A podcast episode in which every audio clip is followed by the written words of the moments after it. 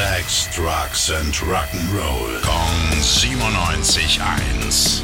Rock News. Kiss will be back. Also fast. Gerade mal ein paar Wochen ist es her, da hat Kiss ihr finales Konzert ihrer End of the Road Abschiedstour gespielt. Beendet wurde dieses Konzert mit dem Statement von Paul Stanley. Das Ende dieser Straße ist der Anfang einer neuen. Damit hat die Band dann die Bühne verlassen und auf der Leinwand erschienen dann virtuelle Avatare der Bandmitglieder. Dann wurde ein bisschen spekuliert und jetzt hat Kiss bestätigt, es wird virtuelle Konzerte mit ihren Avataren geben. Und Gene Simmons hat jetzt verraten, dass es 2027 soweit sein wird. Und die Vorfreude der Fans steigt, aber ein genaues Datum gibt's soweit noch nicht.